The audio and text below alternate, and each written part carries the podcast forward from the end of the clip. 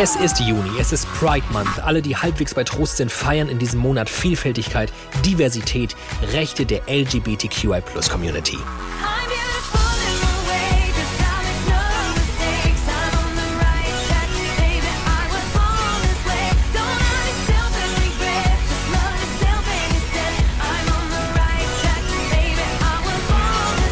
Wobei, nicht alle feiern den Pride Month so hart.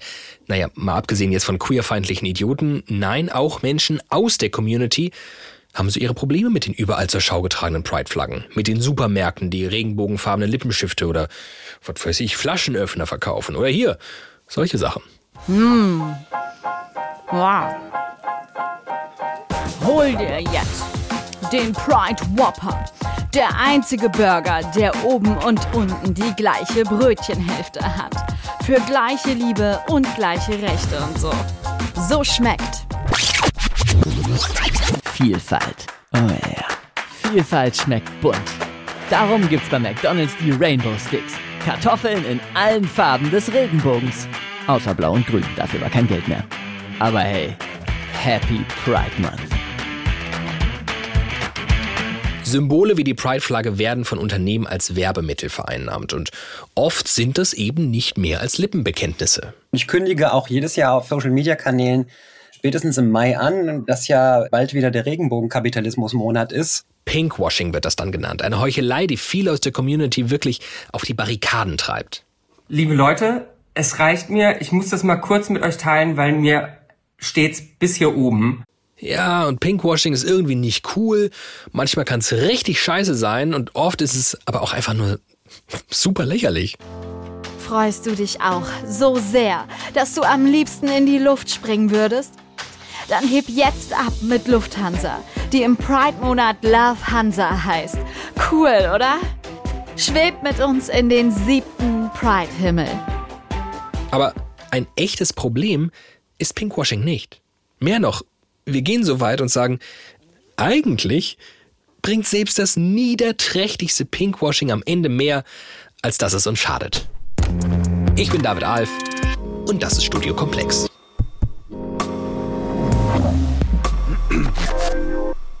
Ganz ursprünglich mal wollten wir uns hier hinstellen und sagen, Leute, also wenn man es genau nimmt, dann ist Pinkwashing doch eigentlich mega geil. Aber ziemlich schnell war klar, das, das können wir nicht bringen. Geil ist das nicht. Willkommen bei Pinkwash, dem Supermarkt für Unternehmer. Hallo, hallo. Sie sind doch der Typ von Daimler bzw. Mercedes-Benz. Ähm, ja? Kommen Sie. Ich habe hier was ganz Tolles für Sie an meinem Stand. Hier, wir verkaufen jetzt Regenbogenlogos für Ihren Twitter-Account. Damit zeigen Sie, wie wichtig Ihnen die LGBTQI-Plus-Community ist. Das ist doch wunderbar, oder? Mm, ich weiß nicht so recht, ob das zu meinem Unternehmen passt. Ich meine, wir mischen bis heute in der Rüstungsindustrie mit und unter uns gesagt, allein 2010 haben wir 143 Militärfahrzeuge an Ägypten geliefert. Da ist Queersein äh, strafbar. Ja, aber das ist doch perfekt. Wenn Sie das Regenbogenlogo haben, dann wird daran doch niemand mehr denken. Ja? Ja, da haben Sie recht. Nehme ich. Danke.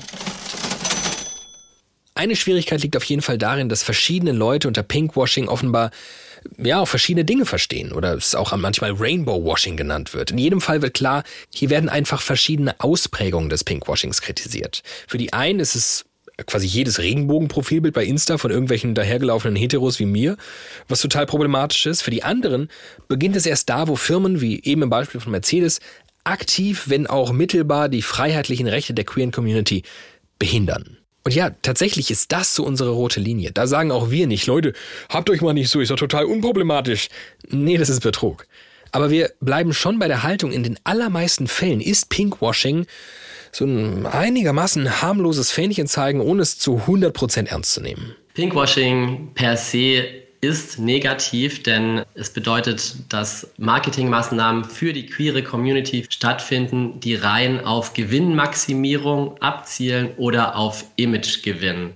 Und da ja queere Symbole wie der Regenbogen, wie also die Regenbogenflagge oder auch queere Menschen, die gezeigt werden im, im Marketing, äh, ja eben Symbole sind, die für Menschenrechte stehen, für Gleichberechtigung, für Akzeptanz, für Teilhabe, für Sichtbarkeit, darf es nicht einfach als Marketingmittel missbraucht werden, ohne dass Kunden authentisch hinter dieser Community stehen.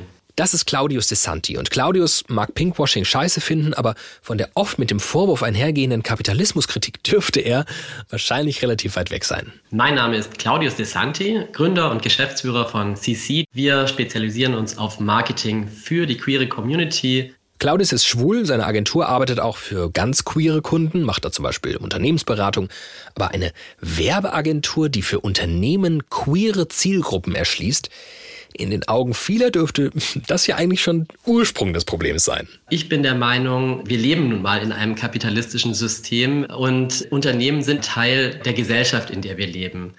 Ich denke, man soll daran ansetzen, dass Unternehmen eben auch eine Corporate Responsibility, also eine Verantwortung der Gesellschaft gegenüber haben, zum Beispiel für Menschenrechte einzutreten. Also ich denke, genauso wie ein Unternehmen sich eben klar gegen Rassismus positionieren sollte, sollte es sich auch für queere Rechte positionieren. Und das ist eher unser Ansatz, dass wir sagen, hier müssen wir den Unternehmen helfen, positive Akteure zu sein in der Gesellschaft, anstatt sie zu verdammen als die kapitalistischen Schweine. Claudius Agentur legt viel Wert darauf, dass die Unternehmen, mit denen er zusammenarbeitet, sich nicht nur oberflächlich mit der queeren Community connecten wollen. Aber ja, irgendwie geht es am Ende schon um so eine ziemlich kapitalistische Win-Win-Situation. Unternehmen machen ja nicht aus reinem Spaß und Altruismus ihre Werte öffentlich. Von Corporate Responsibility hat Claudius gerade gesprochen. Das ist ein Thema, das super wichtig geworden ist für Unternehmen, weil einfach nur noch Profit ganz ohne moralisch einwandfreiem Anstrich, das geht ja gar nicht.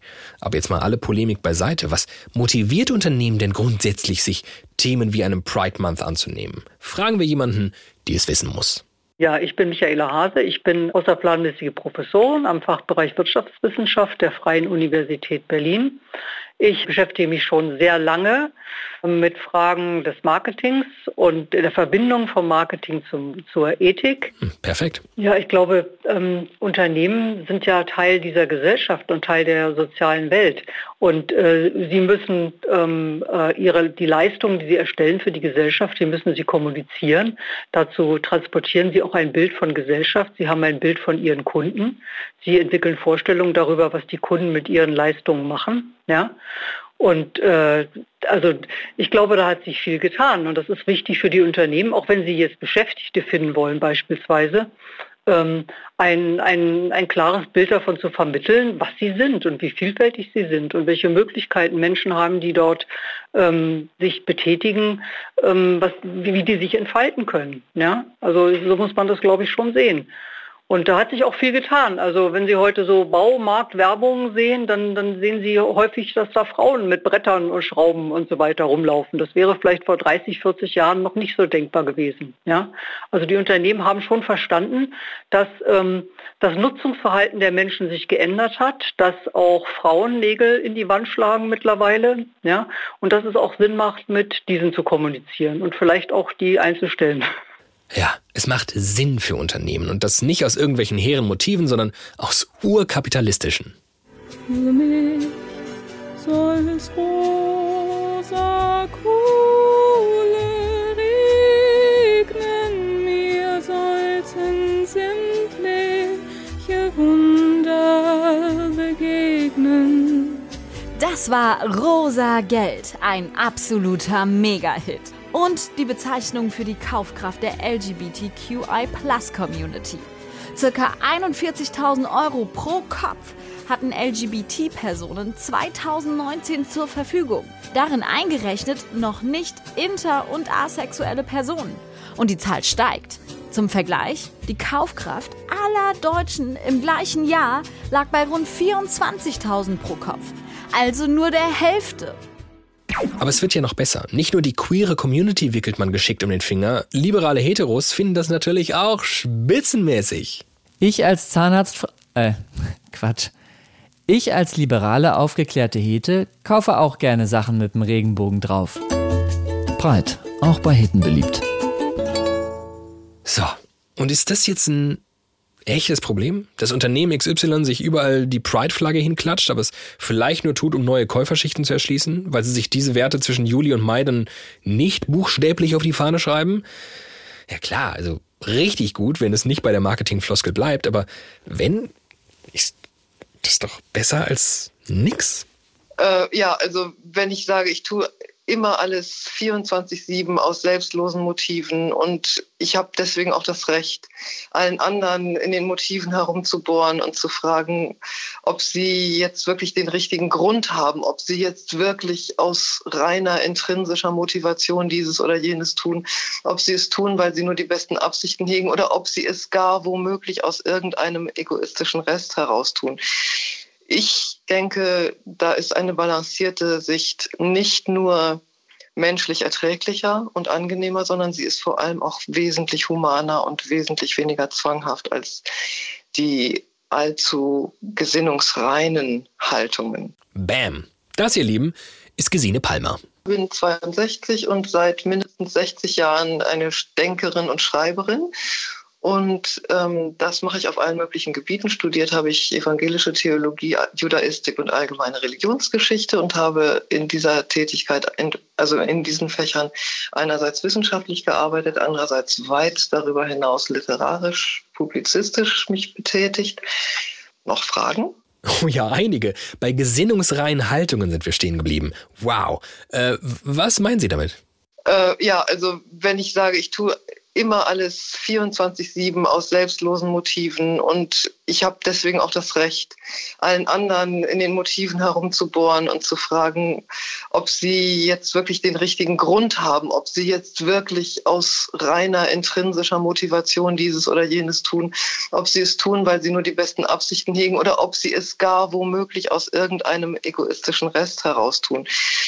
Ich denke, da ist eine balancierte Sicht nicht nur menschlich erträglicher und angenehmer, sondern sie ist vor allem auch wesentlich humaner und wesentlich weniger zwanghaft als die allzu gesinnungsreinen Haltungen. Also wenn ich, bevor ich jemandem über die Straße helfe, erstmal überlege, ob ich da jetzt auch ein gutes Motiv habe oder ob ich das nur tue, um mich sozial toll zu zeigen, dann werde ich es nicht schaffen diese Person über die Straße zu bringen. Wenn ich es spontan tue, schaffe ich es vielleicht. Und ähm, ja, vielleicht sehe ich auch, dass ein Auto ankommt und dass es vielleicht sinnvoller ist, die Person davon zurückzuhalten, über die Straße zu laufen. Kurzum, also wer immer nur nach den inneren Gründen fragt, aus denen jemand etwas macht und ob das auch wirklich gute und reine Gründe sind, der wird nicht viel gebacken kriegen. Also wird auch kein großartiges moralisches Verhalten, moralisch besseres Verhalten hinbringen als jemand, der es vielleicht aus gemischten und unbedachten oder vermeintlich niederen Motiven tut. Wenn ich aus niederen Motiven einen Menschen rette, ist es immer noch besser, als wenn ich aus hohen Motiven einen Menschen umbringe. Das, glaube ich, würden sogar die ganz großen KritikerInnen des Pinkwashings unterschreiben. Aber hoffentlich. Hoffen wir mal. Ähm, man könnte ihnen natürlich entgegnen, na ja, aber wenn man jetzt mal ein bisschen weniger Fatalismus und mehr ähm, Idealismus walten lässt, dann wäre es doch aber schon eigentlich schöner, in einer Welt zu leben, in der Leute das auch meinen, was sie sagen. Ja, aber wissen Sie, wenn Sie schon etwas länger in dieser Welt unterwegs sind, dann wissen Sie doch oft selber, dass es Situationen gibt, in denen Sie selber gar nicht so genau wissen, was Sie eigentlich gemeint haben, ob Sie es wirklich so gemeint haben, oder in denen Sie sich dabei, in denen Sie sich dabei erwischen, etwas zu tun, wovon Sie eigentlich gedacht haben, dass Sie es ganz anders sehen und so weiter. Also, da ich hier an der katholischen Akademie gerade sitze, das Paulinische, das Gute, das ich will, das tue ich nicht und das Schlechte, das ich nicht will, das tue ich. Diese Erfahrung hat doch jeder Mensch, der ein bisschen ehrlich mit sich selber ist. Ich hätte jetzt gedacht, eine Person, die mit mir spricht und gerade in der katholischen Akademie sitzt, die würde doch jetzt nicht so hands-on, total realitätsnah argumentieren und sagen, naja, die Menschen sind am Ende auch nur irgendwie lauter Angeber und besser, die helfen sich über die Straße und bringen sich nicht um, als sie bringen sich um und helfen sich nicht über die Straße. Da ist doch, da muss doch noch mal ein bisschen mehr Moral einfließen oder etwas einfach nicht. Frau Palmer, es ist doch eine schreckliche Welt, die Sie da zeichnen. Nein, finde ich gar nicht. Ich, ähm, also ich finde, oder sagen wir mal so, ich, meine Haltung zur Religion ist die Haltung der weisheitlichen Grundströmung, die es in allen Religionen gibt.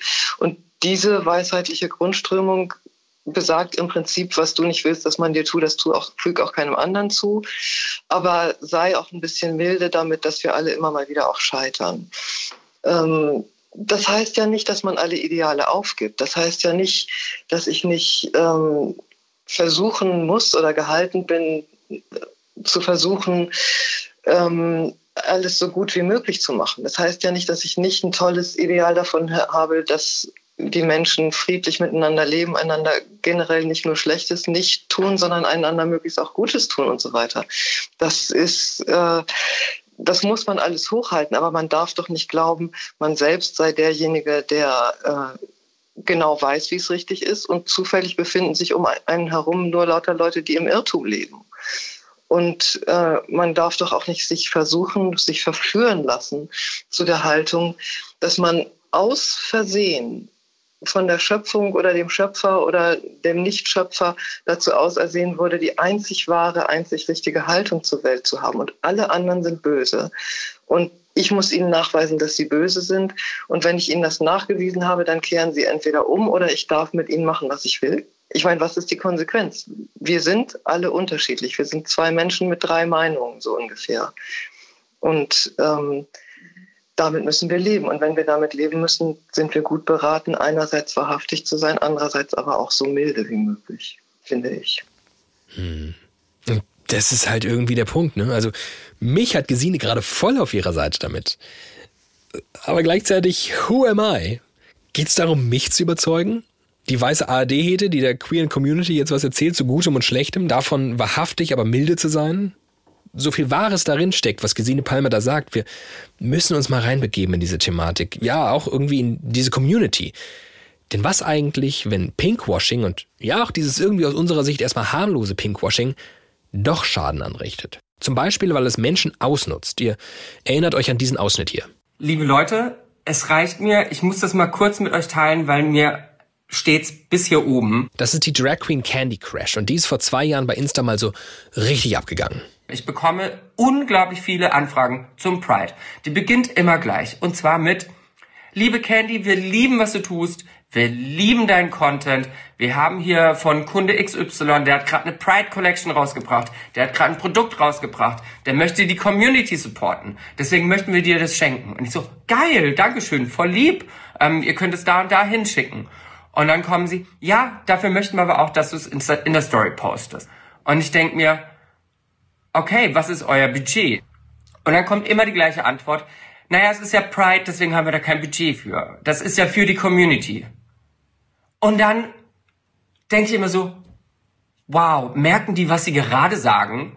Das ist kein, für die Community, das ist reines Pinkwashing, was da betrieben wird. Das, was Candy Crash da vor zwei Jahren beschrieben hat, das, das ist kein Einzelfall. Und das hat seither auch leider nicht aufgehört. Ich habe Beispiele gehabt, ähm, wo Brands auf mich zukommen, die mich auch wütend gemacht haben. Also gerade ähm, letzte Woche hat mich eine Brand angefragt und es ist eine sehr, sehr große amerikanische Brand, die sehr viel Umsatz machen. Und die haben mir ein Angebot geschickt und da habe ich mir ähm, die ganze Kampagne erst gar nicht angeschaut. Also die haben relativ viel erwartet, ähm, wollten sehr, sehr wenig zahlen, also wirklich industriestandardmäßig wenig. Das ist Jack Strifey. Hi, ich bin Strifey, ich wohne in Berlin, ich bin queer und ich arbeite ähm, unter anderem als äh, Musiker und Influencer. Strifey arbeitet mit vielen Unternehmen zusammen und ähm, gerade Richtung Juni kommen besonders viele Firmen auf ihn zu und wollen Kooperationen starten. Ich hatte eigentlich auch das Gefühl, Gefühl, dass ähm, die ähm, Pinkwashing-Diskussion in der Öffentlichkeit auch schon einen Unterschied gemacht hat, dass viele Brands viel dazugelernt haben in den letzten zwei, drei Jahren. Und dieses Jahr habe ich wiederum das Gefühl, dass, ähm, dass sich gar nichts verändert hat. Ähm, und Oft gehe ich bei Anfragen in die Diskussion, um ich versuche herauszufinden, was tatsächlich die Motivation ist, wie das Team hinter der ganzen Kampagne aussieht. Ich versuche trotzdem immer so viel es geht um herauszufinden, was für mich wichtig ist. Ähm, und abzuwägen, ähm, ob ich das als authentisch empfinde oder nicht. Und ähm, ich habe auf der einen Seite die Erfahrung gemacht, dass es Brands gibt, die dem sehr offen gegenüberstehen. Und ich habe aber auch Brands gesehen, die dann ähm, schnell sagen, okay, dann arbeiten wir lieber mit jemand anderem, weil wir wollen das eigentlich gar nicht ändern. Interessant, ne? Es scheint jedenfalls kein Naturgesetz zu sein, dass bloß weil seit einigen Jahren der Pride Month mehr und mehr von Firmen für sich entdeckt wird, sich dadurch automatisch ein gesellschaftlicher Fortschritt entwickelt.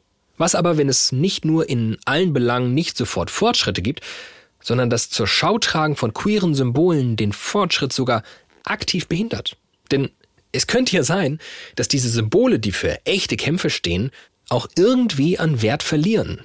Michaela Hase, das war die Marketingprofessorin von vorhin, die sieht diese Gefahr. Man hat das ja schon also in anderen äh, Bereichen gesehen. Also CSR kann man sagen, ist in weiten Bereichen diskreditiert. CSR ist die Abkürzung von Corporate Social Responsibility. Davon äh, hatten wir es schon mal. Nachhaltigkeit ist dann das nächste, was sozusagen CSR ersetzt hat, im Grunde genommen in der, in der öffentlichen Diskussion. Ähm, auch das verbinden viele Leute heutzutage nur noch mit äh, Public Relations und schönen bunten Prospekten und sehen das eigentlich eher als abgekoppelt vom Unternehmenshandeln ja, und den eigentlichen Unternehmensstrategien und Interessen. Und äh, wenn man sich das ansieht, dann äh, kann man nicht anders sagen, als dass diese Gefahr durchaus besteht, natürlich. So, und das wäre natürlich ganz schön bitter, ne? Wenn alles, wofür der Pride Month steht, nicht nur vereinnahmt wird, sondern mittelfristig selbst zur Floskel wird. Und das ist der Punkt, wo wir mal drüber sprechen müssen, wofür der Pride Month nämlich eigentlich steht. Ja, wofür die gesamte LGBTQI Plus Community eigentlich steht, wenn sie für mehr Rechte kämpft, wo das ursprünglich eigentlich herkommt. Und die Antwort ist, wie so oft, aus den USA. Do you want your son enticed into the world of homosexuals? Or your daughter lured into lesbianism. Möchtest du, dass dein Sohn in die Welt der Homosexuellen gezogen wird, deine Tochter zur lesbischen Liebe verlockt? Diese Frage stellte der damals erfolgreiche Journalist George Putnam. Für ihn Mitte der 60er Jahre vermutlich eine rein rhetorische Frage, denn natürlich lautete die einzige Antwort, die er sich vorstellen konnte, No fucking way! Gleichgeschlechtliche Liebe war in vielen US-Staaten ja ein Verbrechen oder ein Vergehen. Schon für Küsse und Händchen halten konnten sie dich verhaften wegen Indecency, anstößigem Verhalten. Und sie haben es auch getan. Es brauchte also ganz besondere Orte, an denen queere Menschen sicher waren. Einer davon war das Stonewall Inn und es folgt mal so eine kleine Chronik, was genau da passiert ist, mit Aussagen von Beteiligten, die tatsächlich so, bloß durch uns hier übersetzt, gesagt wurden. Datum 28. Juni 1969. Ort 53 Christopher Street, New York. Das Stonewall Inn, eine sogenannte Gay Bar, ein Wild Place mit Tanzfläche. Für Stammgäste, meist queere junge Menschen, ein ganz besonderer Ort. Für mich gab es keine andere Bar wie das Stonewall. Es war das Wasserloch der Savanne. Einfach alle waren da. Der Ort war magisch. Ich habe ihn geliebt. Andere nannten ihn Dreckloch. Zeit nachts. Ankunft der Polizei. Einsatzbefehl nach späterer Aussage des Einsatzleiters. Keine Anweisungen, außer macht den Laden dicht. Der erste Beamte, der reinging, rief, alle sind verhaftet. Geht alle raus und zeigt eure Ausweise. Die Methode in den USA durchaus üblich, wie ein Zeuge bestätigt. Was üblicherweise passiert, war, dass die Leute in Handschellen rausgeführt wurden, mit den Händen vorm Gesicht. Sie wollten nicht erkannt werden. Sie wollten ihre Jobs nicht verlieren oder vor ihren Ehefrauen geoutet werden. Das Stonewall war anders. Da waren junge, wilde Leute. Die hatten keine Jobs. Die haben sich nicht die Gesichter bedeckt, sondern ihren Freunden zugewunken. Zeit, etwas später, am gleichen Abend. Die Polizei macht eine ungewöhnliche Erfahrung. Sie sagten, wir kommen nicht mit, wir kommen nicht mit. Weiterer Hergang. Im Detail nicht klar. Im Stonewall und davor wehren sich die Verhafteten gegen die Polizei. Wir fingen an, Steine und Flaschen zu werfen und an Polizeiautos zu rütteln. Folge die Polizei flieht in die Bar. Viele Bewohner des Viertels kommen dazu und unterstützen den Protest handgreiflich. Schlägereien, Tumulte, Verletzte. In den nächsten Tagen weitere Proteste. Die Sicht eines Beteiligten. Diese Nacht war magisch. Sie war denkwürdig. Aber damals in dieser Nacht wussten wir nicht, was sie war. Die weiteren Folgen. Bis dahin gab es in den USA einen vorsichtig homophilen Aktivismus. Weiße, gut situierte schwule Männer, die sich als normal präsentierten und um Toleranz warben. Ab jetzt geht es um Aktion und demonstratives Anderssein. Gay Pride. Zeit ein Jahr nach den Stonewall-Tumulten, 28. Juni 1970. Die Gay Liberation Front veranstaltet den ersten Gay Pride March zum Central Park. Den Tag nennt sie Christopher Street Liberation Day. Etwas ganz Neues hatte begonnen. Mein Name ist Tanja Vogler und ich habe jetzt eben vor kurzem zu queeren Politiken und vor allem zum Verhältnis von queeren Politiken zu Identität und Identitätspolitiken promoviert. Und Tanja hat sich viel mit der Entwicklung der Pride-Bewegung seit Stonewall beschäftigt. Das Ziel dieser, dieser Gay Liberation Bewegung oder auch dieser Pride-Bewegung war eben sozusagen im Unterschied zu diesen homophilen Aktivistinnen zu sagen, wir zeigen unsere Identität stolz im öffentlichen Raum. Wir gehen raus und wir sind out und proud und wir fordern sozusagen auch diesen öffentlichen Raum für uns ein. Und wir wollen nicht versuchen, irgendwie möglichst normal und angepasst zu sein, sondern wir sind in Ordnung, so wie wir sind. Das Spannende ist, finde ich, ähm, obwohl in den 60ern und 70ern schon super viel Popkultur und Zeitgeist von den USA auch zu uns nach Deutschland geflossen ist, diese Form der Pride-Bewegung hat viel länger gebraucht, um sich auch in Deutschland zu etablieren und braucht auch irgendwie seine eigenen Trigger. In Deutschland ist es eigentlich so, dass eher die Veröffentlichung des Films von Rosa von Braunheim nicht der Homosexuelle ist pervers, sondern die Welt, in der er lebt, so ein bisschen so als deutsches Stonewall gilt, also als der Ausgangspunkt dafür, dass die Bewegung sich sozusagen radikalisiert hat und diese, diese Out and Proud Bewegung auch dort eigentlich dominant gewesen ist. Wäret stolz auf eure Homosexualität. Raus aus den Toiletten, rein in die Straßen. Freiheit für die Schwulen. Und die Pride-Paraden sind im deutschsprachigen Raum dann eigentlich erst so Ende der 70er Jahre, Anfang der 90er Jahre ähm, eigentlich aus den USA sozusagen übernommen worden und dann im deutschsprachigen Raum auch organisiert worden. Out and Proud bedeutet jetzt aber dummerweise nicht, dass wir von so einer Masse an ganz verschiedenen Menschen sprechen, die gemeinsam out and proud sind, die gemeinsam für eine Sache kämpfen. Eher im Gegenteil. Im Prinzip ist es eigentlich so, dass lange Zeit eigentlich in Deutschland lesbische und, und schwule Gruppen oder auch im deutschsprachigen Raum, die sehr, sehr lange auch getrennt organisiert waren und ähm, Transorganisationen sind eigentlich erst sehr, sehr viel später in Deutschland gegründet worden. Ähm, auch die waren eben lange getrennt organisiert. Und ich würde sogar fast sagen, dass mit dem Begriff queer, der eigentlich ja auch aus dem US-amerikanischen Raum kommt und der eigentlich sich im Zuge der AIDS-Krise formiert hat, dass der sozusagen dann irgendwann in den 90er Jahren eigentlich in den deutschsprachigen Raum so ein bisschen übergeschwappt ist und dort dann so ein bisschen auch als Überbegriff für LGBT und vielleicht auch andere Gruppen gesehen wurde und dass der das dann vielleicht auch so ein bisschen geschafft hat, diese verschiedenen Gruppen irgendwie zu versammeln. Aber damit war ja auch erstmal noch kein echter Blumentopf gewonnen. Ja, richtig gut, dass sich die Community langsam formt und einander zuhört. Dumm halt, wenn sonst keiner zuhört. Oh, da höre ich was. Hallo. Ich höre Dinge und ich hörte auch sowas ähnliches wie Hallo, aber in einer Qualität, die so ein bisschen klingt, als würde ich da mit jemandem auf Mars sprechen oder so. Echt, ist so schlimm. ähm, ist leider ganz schlecht. Jetzt schau ich mal, wenn ich die AirPods wegnehme, ob es so funktioniert. Kleinen ja. Moment.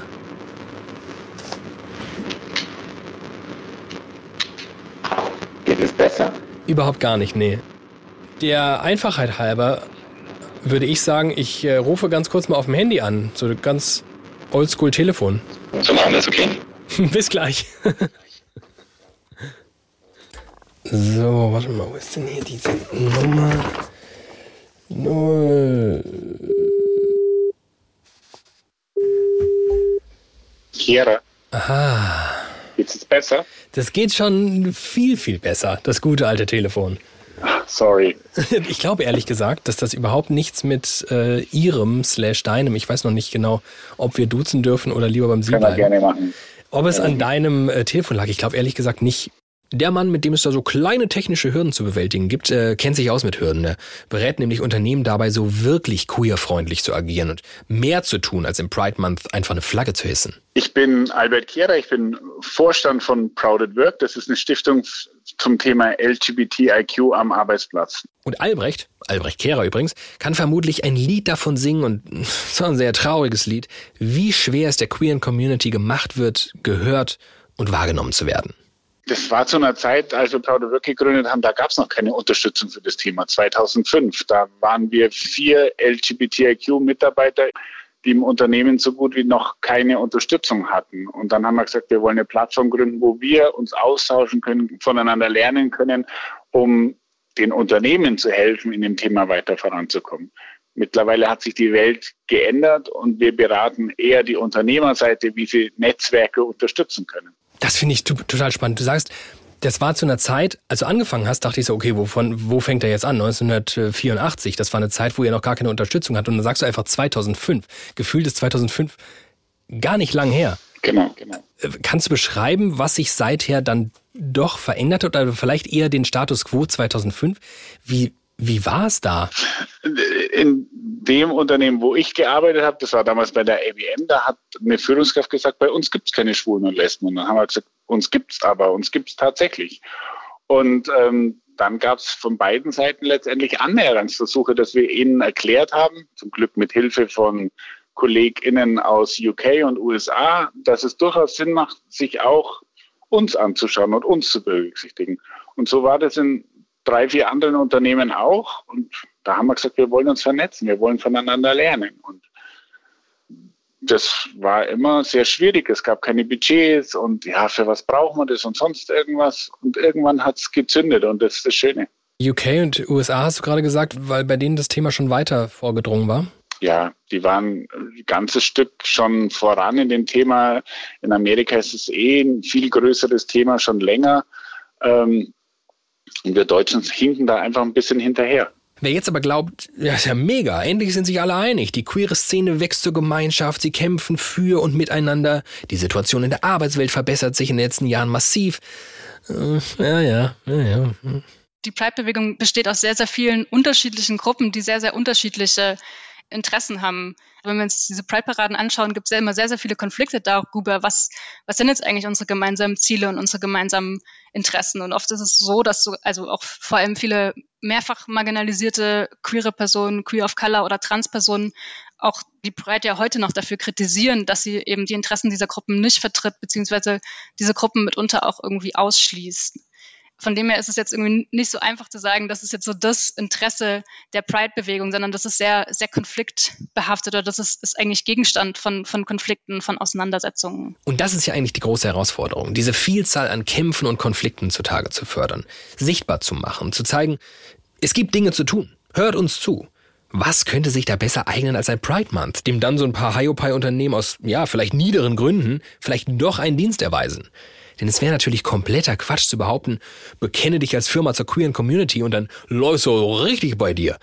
Wir sind noch weit davon entfernt, dass LGBTQI Plus zum völlig verwässerten und nichtssagenden Wandtattoo würde. Es ist immer noch ein Statement und das trifft auf viele Feinde. Hi, willkommen in 2019. Ich bin der Social Media Manager hier bei Diesel, der Jeansmarke, kennst du bestimmt. Wir haben letzte Woche unsere neue Pride-Kollektion rausgebracht und ich will hier mal gucken, warte mal. Ich will hier mal reinschauen, wie viele neue Follower wir dadurch. Oh, hoppla. 14.000 Follower haben wir verloren. Boah, wegen der Pride-Kollektion im Jahr 2019. Tja, Sachen gibt's. Und vermutlich sollte man dann doch irgendwie umso wertschätzender denen begegnen, die sich davon eben nicht beirren lassen. Aber was eigentlich, wenn die Fundamentalkritik viel fundamentaler ist? Nämlich gar nicht erst beim Thema Pinkwashing durch irgendwelche Unternehmen beginnt, sondern schon bei Pride selbst. Die Entpolitisierung, die, die findet grundsätzlich immer schon immer da statt, wo, wo Pride und wo ein CSD einfach nur zu einer Party erklärt wird. Das ist Felicia Ewert. Ihr habt sie äh, im Intro schon mal kurz gehört. Ich bin Politikwissenschaftlerin mit Schwerpunkt Geschlechterforschung. Ich bin Autorin ich bin Kolumnistin und Referentin zu den Themen Transfeindlichkeit, Transmisogynie, Homofeindlichkeit und Sexismus.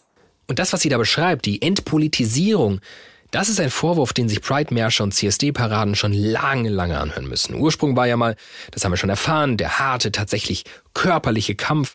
Aber ganz schnell kam halt so die Buntheit dazu, die Party. Und damit kommen neue Gefahren auf, das eigentliche Ansinnen zu untergraben. Sagt übrigens auch Tanja Vogler ich meine, das ist ja sozusagen schon eine Kritik, die jahrelang an, an viele Pride oder auch CSD-Paraden irgendwie herangetragen wird, dass sozusagen durch diese Kommerzialisierung diese Paraden ganz, ganz stark entpolitisiert werden. Also dass es nur noch darum geht, irgendwie Party zu machen und zu konsumieren und dass eigentlich dieses politische der Pride damit irgendwie so ein bisschen verloren gegangen ist. Tanja sagt allerdings auch, die Pride ist insofern auch weiterhin politisiert, als dass es eben viele verschiedene Gruppen gibt, die versuchen anders an der Pride teilzunehmen, die versuchen sie zu politisieren. Es gibt auch alternative Pride-Veranstaltungen, die weniger kommerzialisiert sind. Oder bei denen nicht nur Kommerzialisierung verbannt wird, so gut es geht, sondern auch gewisse Teilnehmende unerwünscht sind. Denn wir erinnern uns nochmal, wie das Ganze mal angefangen hat. Ich meine, dass äh, die Historie des, der, der Pride und des, äh, ja, des, äh, des CSDs ist nun mal gegen Polizeigewalt, gegen rassistische Polizeigewalt, gegen queerfeindliche Polizeigewalt aufzubegehren. Felicia Ewert nochmal. Das ist der Kern davon, das war der Ursprung. Und dann ist es halt, äh, dann ist es halt unfassbar schwierig zu sagen, äh, dass, äh, dass in der heutigen Zeit dann einfach darüber, immer wieder darüber diskutiert werden muss äh, und soll, äh, ob denn die Polizei einen Platz auf der Pride hat dass dann Leute, dass Privatpersonen dann eventuell daran teilnehmen, das ist eine Geschichte, aber dass die Polizei dann irgendwie mit einem, mit, mit, mit Autos mit Regenbogenflaggen drauf oder mit gar mit irgendwelchen Infoständen oder dass halt die Bundeswehr mit irgendwelchen Infoständen auf einer Pride steht, das ist halt einfach auf so vielen Ebenen äh, nicht einfach nur kontraproduktiv, sondern das ist ein Schlag ins Gesicht für viele Menschen, die auch heute einfach noch von, von queerfeindlicher Polizeigewalt nun mal in irgendeiner Weise betroffen sind. Tja, und mein Reflex ist natürlich im Spirit unserer These hier zu fragen, ja, aber was ist denn schlimmer? Also der metaphorische Schlag ins Gesicht oder der echte physische Schlag ins Gesicht, der vielleicht dadurch vermieden wird, dass die Polizei jetzt auf der Pride mit queeren Lebensrealitäten so in Berührung kommt. Aber da sagt natürlich jede Person, die Polizeigewalt erlebt hat und vielleicht auch immer noch erlebt, völlig zu Recht, wer bist du denn mir vorzuschreiben, wie ich mit dieser traumatischen Situation umzugehen habe?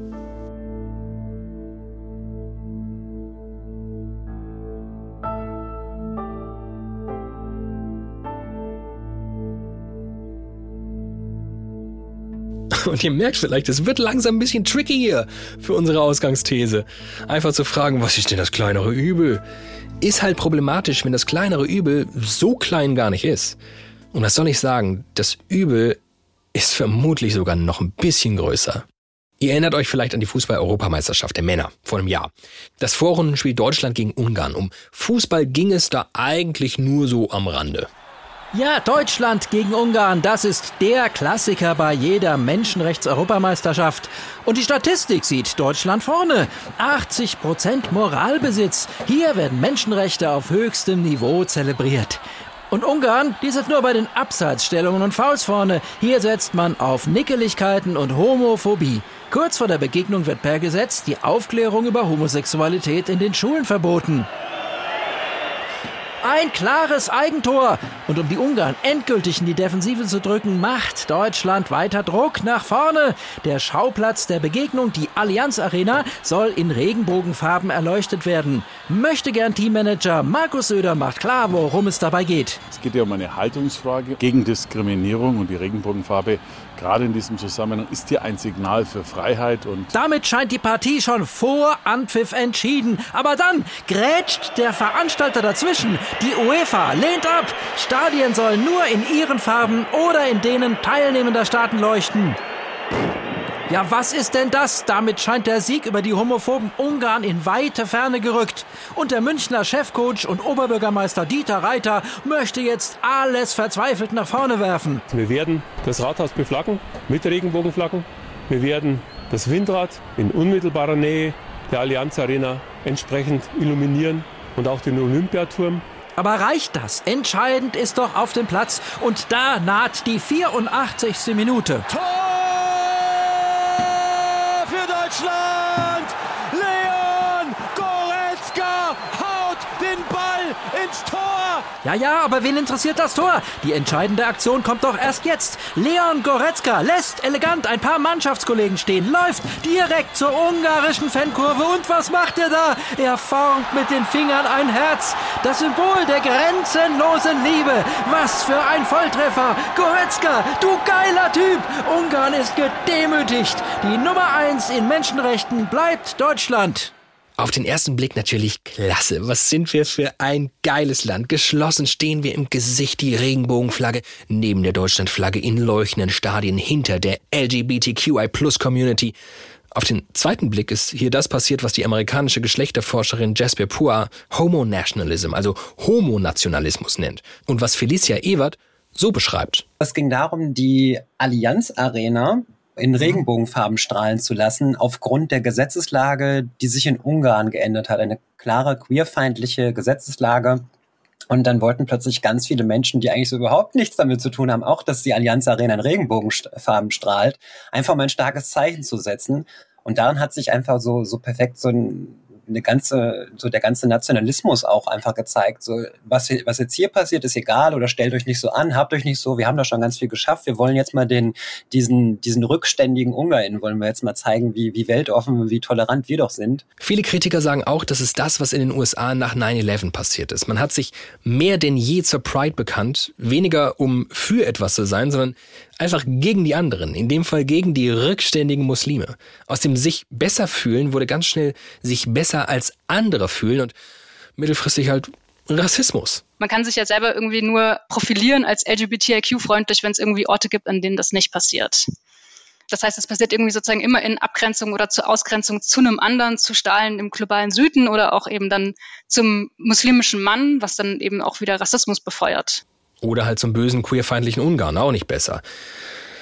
Ja, und das ist so ein Moment, wo unsere These Pinkwashing ist kein Problem so na, ein bisschen wackelig wird, wa? Und äh, eigentlich käme jetzt natürlich der Moment, wo wir zum großen Gegenargument ausholen.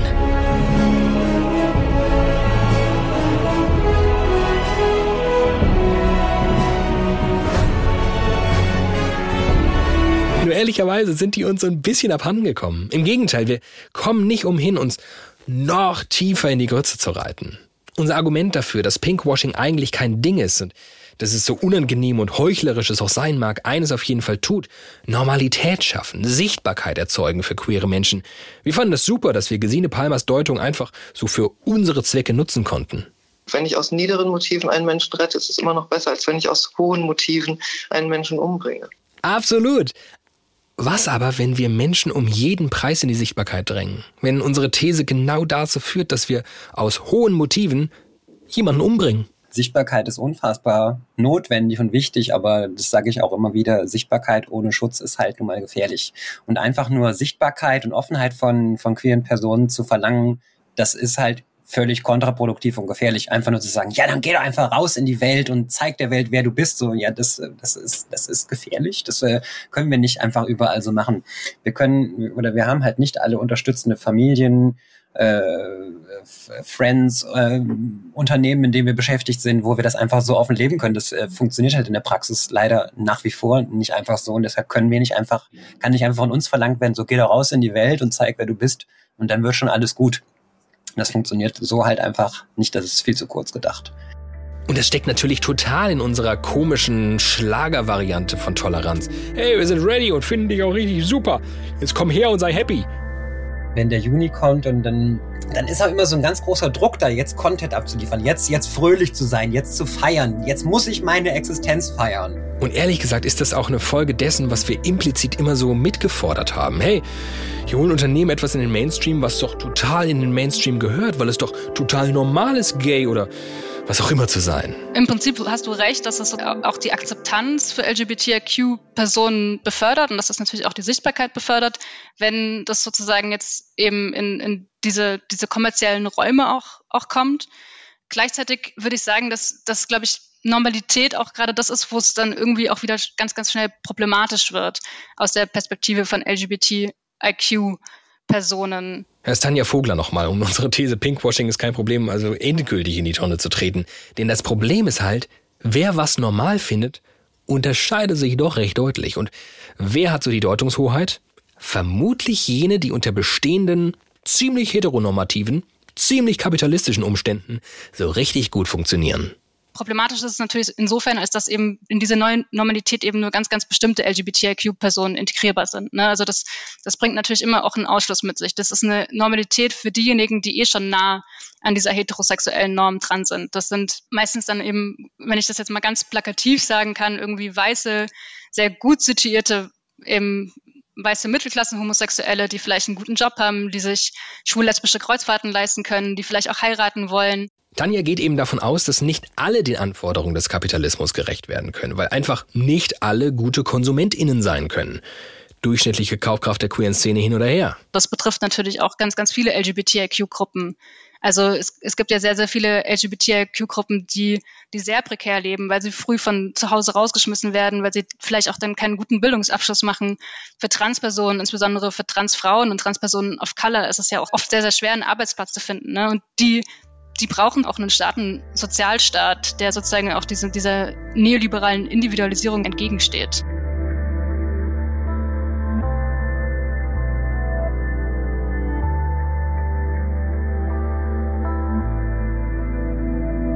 Alter, also kurzer Real Talk mal. Ähm, es gibt so Situationen vor Studio-Komplex-Folgen, wo ich mir bei der Themenfindung so denke, ja, ja, diesen Standpunkt können wir so vertreten die Woche. Spannende Perspektive, streitbar.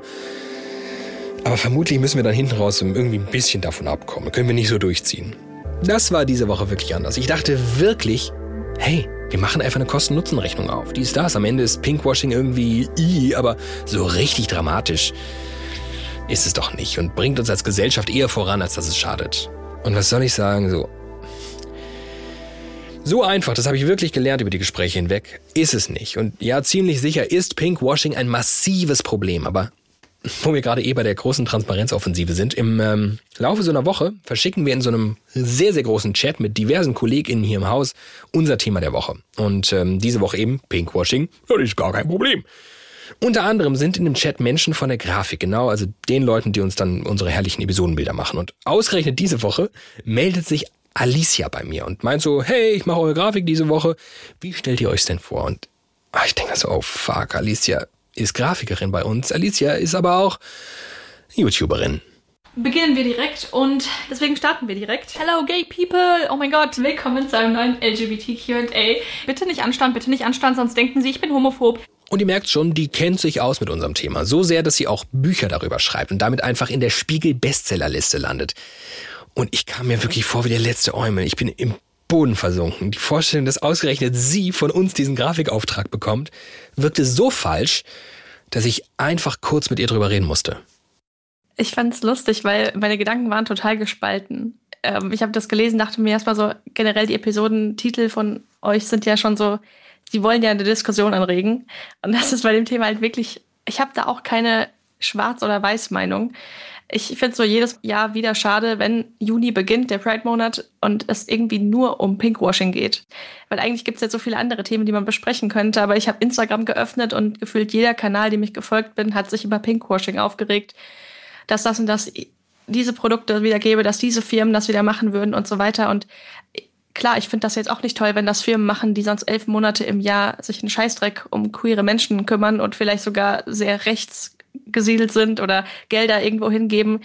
Also das ist schwierig, aber andererseits freue ich mich ja eigentlich auch, wenn ich zum Beispiel sehe, dass irgendein Supermarkt eine Regenbogenflagge gehisst hat oder wenn es irgendwo einfach, wenn es einfach alles ein bisschen bunter ist. Ich habe hier nicht die Meinung, Pinkwashing ist grundsätzlich scheiße oder Pinkwashing ist super wo fängt das an und wo hört es auf? Ich finde es nur schade, wenn sich eben nur darüber aufgeregt wird und wir dabei vergessen, worum es eigentlich in diesem Monat gehen sollte und warum wir das machen, warum Menschen demonstrieren, warum man seit Jahren in Paraden durch die Straßen läuft. Ähm, und dann ist so Pinkwashing das Thema, über das alle reden, wo es eigentlich wichtigere Dinge gäbe. Und was Alicia meint mit wichtigeren Dingen, zahlt natürlich komplett ein auf das, was uns auch Felicia Ewert und Tanja Vogler erklärt haben. Und jetzt wird's echt vertrackt.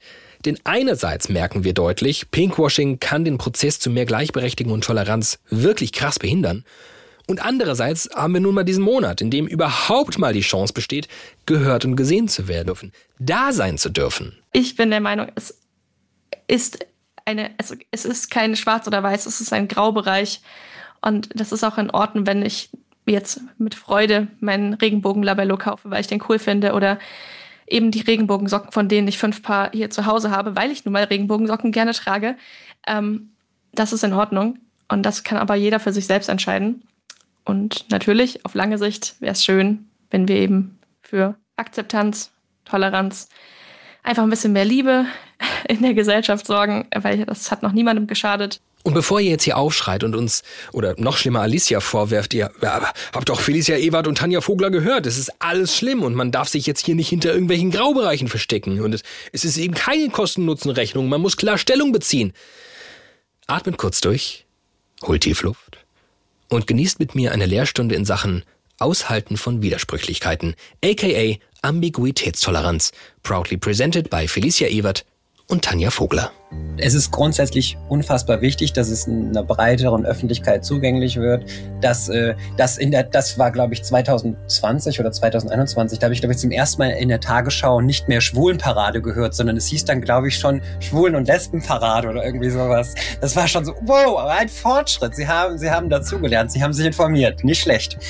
Das ist halt diese, dieses Prinzip der Little Steps, was wir nun mal einfach auch als äh, pragmatisch so sehen müssen. Ja, es dauert und dauert und dauert, aber es wird auf jeden Fall Fortschritte geben.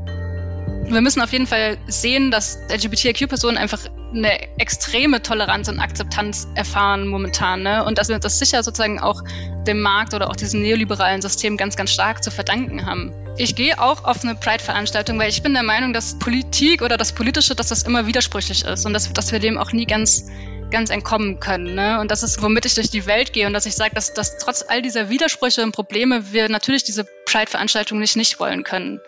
Und dass wir da hingehen müssen und unsere eigenen politischen Botschaften offenlegen müssen.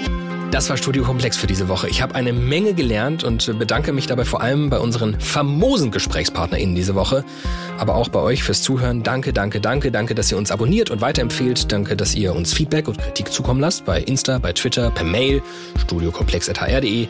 Das ist unsere Adresse. Danke für diesen guten Morgen. Okay, sorry. Danke an unser Team diese Woche. In der Redaktion waren ähm, Rainer Dachsel, Rick Oppermann, Lara Kabalai und Simon Schäfer.